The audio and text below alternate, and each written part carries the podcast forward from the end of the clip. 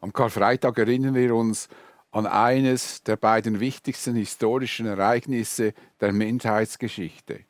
Das eine ist die Kreuzigung von Jesus vor den Toren Jerusalems und das andere Ereignis ist die Auferstehung von Jesus, mit der wir uns an Ostern, also am Sonntag, beschäftigen werden.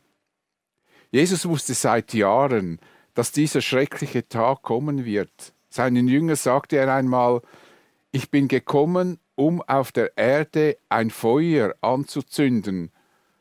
Ich wünschte, es würde schon brennen.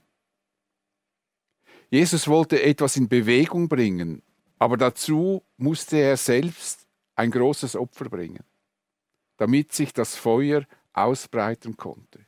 Und was das ist, das sagt er so. Aber vor mir steht eine Taufe, mit der ich noch getauft werden muss, und wie schwer ist mir das Herz, bis sie vollzogen ist. Zuerst musste Jesus also getauft werden, sagt er. Und damit meint er nicht die Taufe, die wir kennen, die wir auch in unseren Kirchen praktizieren, dass wir, wir taufen erwachsene Menschen, tauchen sie unter, meistens im Zürichsee. Jesus war ja bereits getauft von Johannes dem Täufer. Also er konnte nicht diese Taufe gemeint haben. Jesus sprach hier von einer viel schmerzvolleren Taufe. Er sprach hier von seiner bevorstehenden Hinrichtung. Und deshalb war ihm das Herz so schwer, als er daran dachte. Mit Bangen ging er diesem schrecklichen Tod entgegen. Als sich dieser Tag nahte, wollte Jesus noch ein letztes Mal mit seinen Jüngern zusammen sein. Beim letzten gemeinsamen Essen, ein Passamal, bei dem Jesus das Abendmahl einführte, sagte er zu seinen Jüngern, wie sehr habe ich mich danach gesehnt, dieses Passamal mit euch zu feiern, bevor ich leiden muss. Jesus hatte das tiefe Bedürfnis, mit seinen Jüngern zusammen zu sein.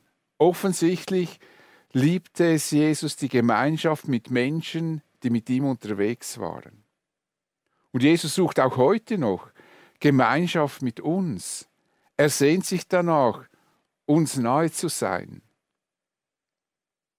Als das Passamal zu Ende war, verließ Jesus Jerusalem und jetzt lese ich, was dann geschah. Jesus verließ die Stadt und ging wie gewohnt zum Ölberg. Seine Jünger begleiteten ihn. Als er dort angekommen war, sagte er zu ihnen, betet darum, dass ihr nicht in Versuchung geratet. Hierauf trennte er sich von ihnen. Etwa einen Steinwurf weit entfernt kniete er nieder und betete, Vater, wenn du willst, lass diesen bitteren Kelch an mir vorübergehen aber nicht mein Wille soll geschehen, sondern deiner. Und da erschien ihm ein Engel vom Himmel und stärkte ihn. Der Kampf wurde so heftig und Jesus betete mit solcher Anspannung, dass sein Schweiß wie Blut auf die Erde tropfte. Als er vom Gebet aufstand und zu den Jüngern zurückkam, waren sie vor Kummer eingeschlafen. Wie könnt ihr nur schlafen? sagte er zu ihnen. Steht auf und betet, damit ihr nicht in Versuchung geratet. Das geschah im Garten Gethsemane. Wie gewohnt ging Jesus mit seinen Jüngern zum Ölberg, das machte er oft, als er die Stadt Jerusalem verlassen hatte. Vor seiner Hinrichtung wollte sich Jesus zurückziehen, um mit seinem Vater zu sprechen, seinem Vater im Himmel. Seine Jünger ahnten, dass etwas in Bewegung geraten war und es für sie schwierig werden könnte. Und am Ölberg angekommen forderte Jesus die Jünger auf, betet darum, dass ihr nicht in Anfechtung fallt. In der schlimmsten Stunde im Leben von Jesus dachte Jesus nicht an sich selbst, sondern an seine Jünger. Er sagte seinen Jüngern nicht, oh, jetzt kommt eine schlimme Zeit auf mich, zu und jetzt betet inständig für mich, dass ich das überstehe. Nein. Sie sollen für sich beten, damit sie nicht in Versuchen geraten würden. Die folgenden Stunden werden nicht nur für Jesus schwierig werden, sondern auch für seine Jünger. Um all dem gewachsen zu sein, sollen sie beten. Jesus wusste genau, was er mit Versuchung meinte. Versuchungen waren seine Selbstverständlichkeit, selbstständige Begleiter auf seinem Weg. Versuchungen kennen auch wir. Meistens sind es Dinge, die wir interessant finden, die uns den Eindruck vermitteln, dass es schön und angenehm sein würde. So scheint es uns manchmal der einfachere und angenehmere Weg zu sein, wenn wir lügen. Ich lüge ja nur dann, wenn ich damit einen Vorteil erhoffe. Jesus wurde immer wieder versucht, von seinem Weg abzukommen, dass er seinen Weg verlässt. Der Teufel wollte Jesus ständig von seinem Weg abbringen. Einmal führte er Jesus, der nach 40 Tagen ohne Nahrung völlig entkräftet war, auf einen hohen Berg, zeigte ihm alle Reiche der Welt und sagte, das alles will ich dir geben, wenn du dich vor mir niederwirst und mich anbetest. Mit anderen Worten, wenn du das tust, dann wirst du das, was auf dich wartet, dieses Kreuz, dieser Schmerz, diese Last, wirst du weghaben. Ich gebe dir ohne dieses Leiden. Doch Jesus warf sich vor dem Teufel nicht nieder. Niemals würde er den Teufel anbeten. Auch die Jünger waren an der Seite von Jesus vielen Versuchungen ausgesetzt. Einmal wollte, wollten die Juden Jesus zum König machen. Sie schrien, er soll König werden. Aber Jesus ließ das nicht zu. Im Gegenteil, er verkündigte die Wahrheit so deutlich, dass die Leute, die ihn eben noch zum König machen wollten, davongelaufen sind. Zum Schluss standen noch seine Jünger da. Alle anderen waren weg. Und Jesus fragt sie, wollt ihr etwa auch weggehen? Wenn ihr wollt, könnt ihr gehen. Jesus hätte sie ziehen lassen. Er ließ ihnen die freie Entscheidung. Doch Petrus ergriff das Wort und sagte, Herr, zu wem sollen wir gehen? Du hast Worte, zum ewigen, die zum ewigen Leben führen. Und wir glauben und haben erkannt, dass du der Heilige bist, den Gott gesandt hat. Wohin sollen wir gehen? Wir bleiben bei dir. Die Jünger blieben bei Jesus. Und das ist bestimmt auch einer der Gründe, weshalb Jesus sie in ihrem, bei ihrem letzten gemeinsamen Essen lobte. Er sagte ihnen nämlich, ihr habt in allem, was ich durchgemacht habe, treu bei mir ausgehalten. Wir sind uns dessen oft zu wenig bewusst, dass Jesus alle unsere Versuchungen kennt. Er weiß um alles, was uns begegnen kann und was uns umtreiben kann. Er stand selber nicht über den Versuchungen, sondern er musste ihnen aktiv widerstehen. Jesus musste immer wieder ein Ja für seinen Weg finden. Er musste sich immer wieder dafür entscheiden, die Demütigungen über sich ergehen zu lassen, obwohl ihm alle Macht gegeben war, obwohl er jederzeit seine Feinde hätte beseitigen können. Nur ein Wort und es wäre geschehen, was er sagt. Im Hebräer wird uns gesagt, weil Jesus selbst gelitten hat und Versuchungen ausgesetzt war, kann er denen helfen, die ebenfalls Versuchungen ausgesetzt waren oder sind. Bist du dir bewusst, wenn du mit Versuchungen zu kämpfen hast, dass sich dann Jesus besser versteht, als du denkst? Er weiß genau, von was du sprichst, wenn du ihm sagst, was dich umtreibt. Jesus kennt deine Situation. Er ist ein Gott, der mit ganzer Konsequenz Mensch geworden ist, mit dem einzigen Unterschied, dass er nicht sündigte. Wir dürfen uns freuen und uns glücklich schätzen, einen Gott zu haben, der uns versteht, ein Gott, der weiß, mit was wir zu kämpfen haben und der uns gerne dabei hilft, der Versuchung zu widerstehen. Ein Gott zu kennen, der sich um mich sorgt, das ist nicht selbstverständlich. So sorgte Jesus für seine Jünger und forderte sie nicht auf, ihm in seinen schwersten Stunden zu helfen.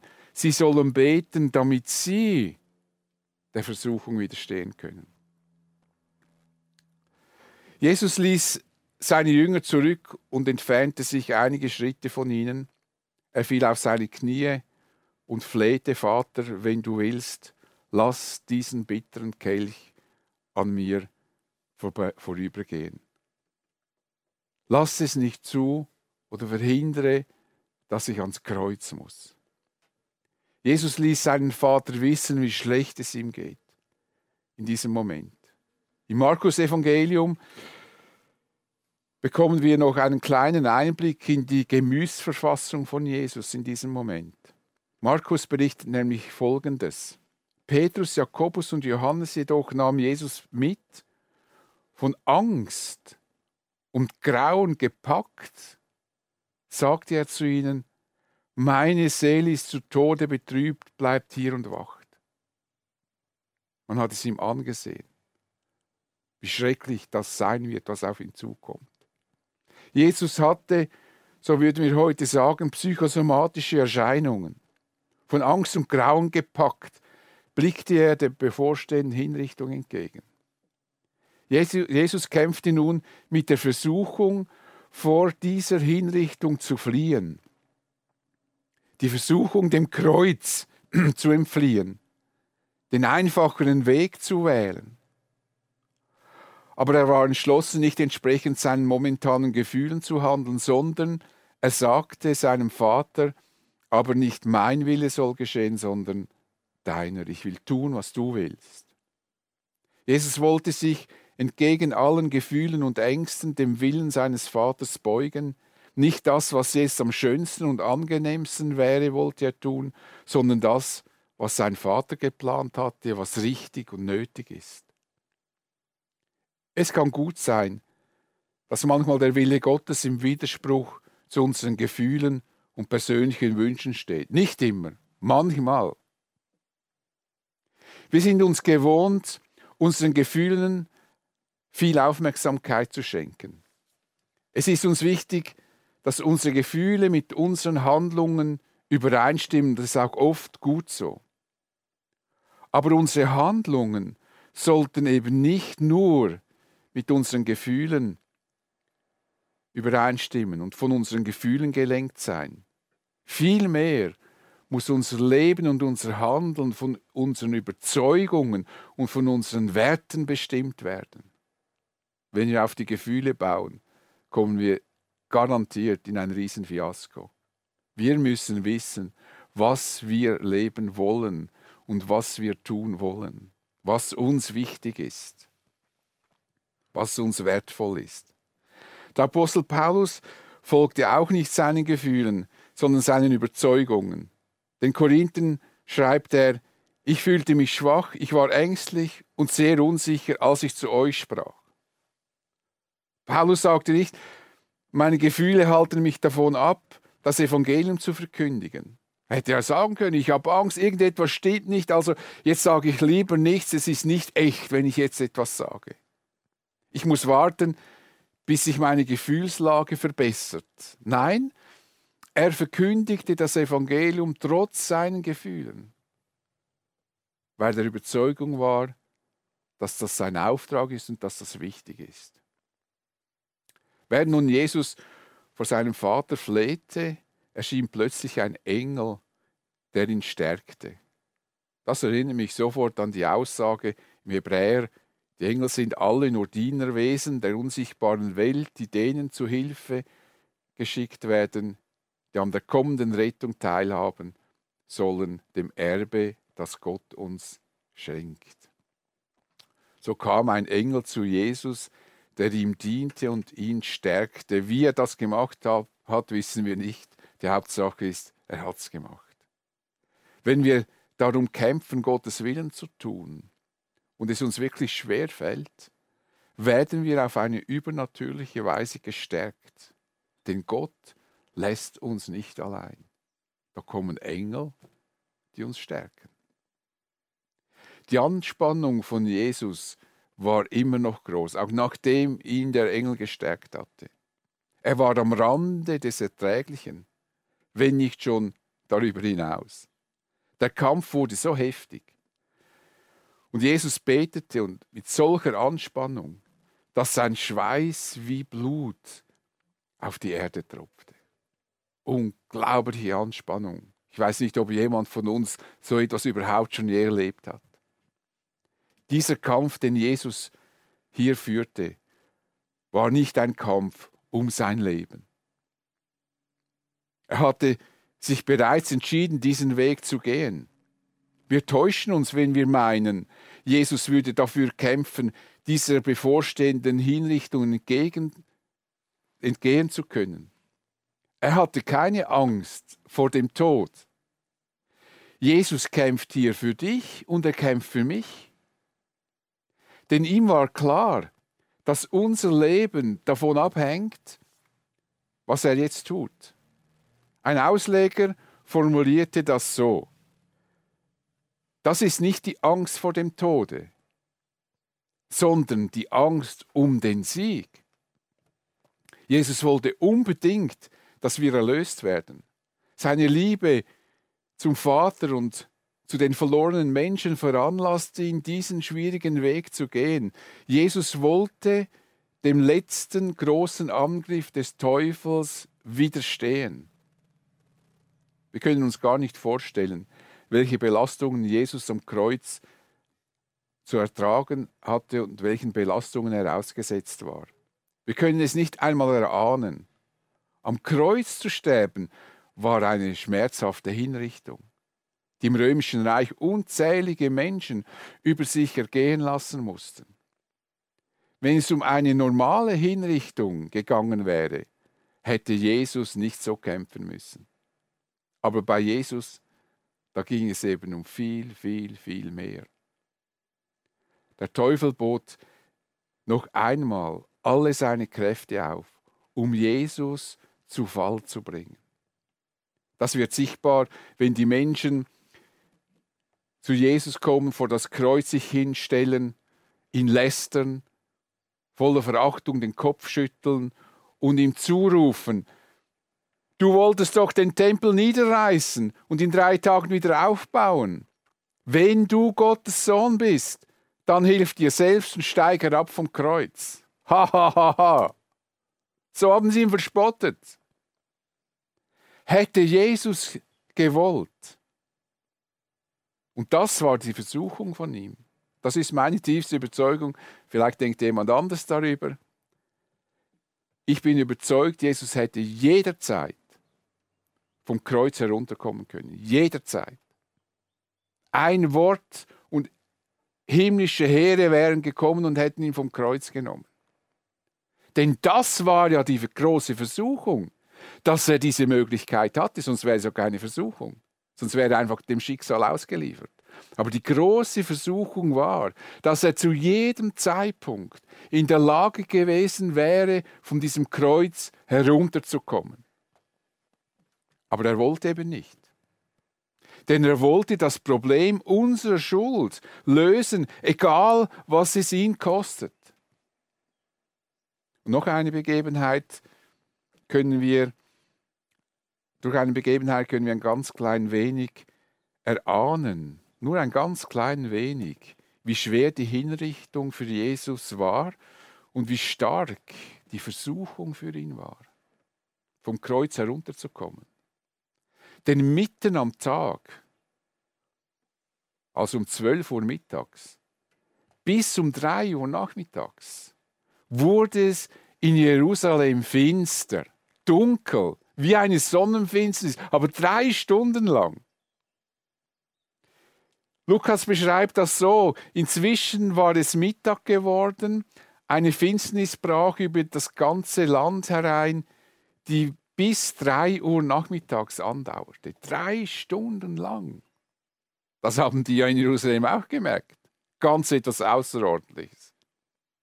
Es scheint so, als ob die ganze finstere Welt über Jesus hineinbrach. Wie wenn der Teufel alle bösen Mächte nach Jerusalem versammelte, um Jesus zu quälen und ihn vom Kreuz herunterzuholen.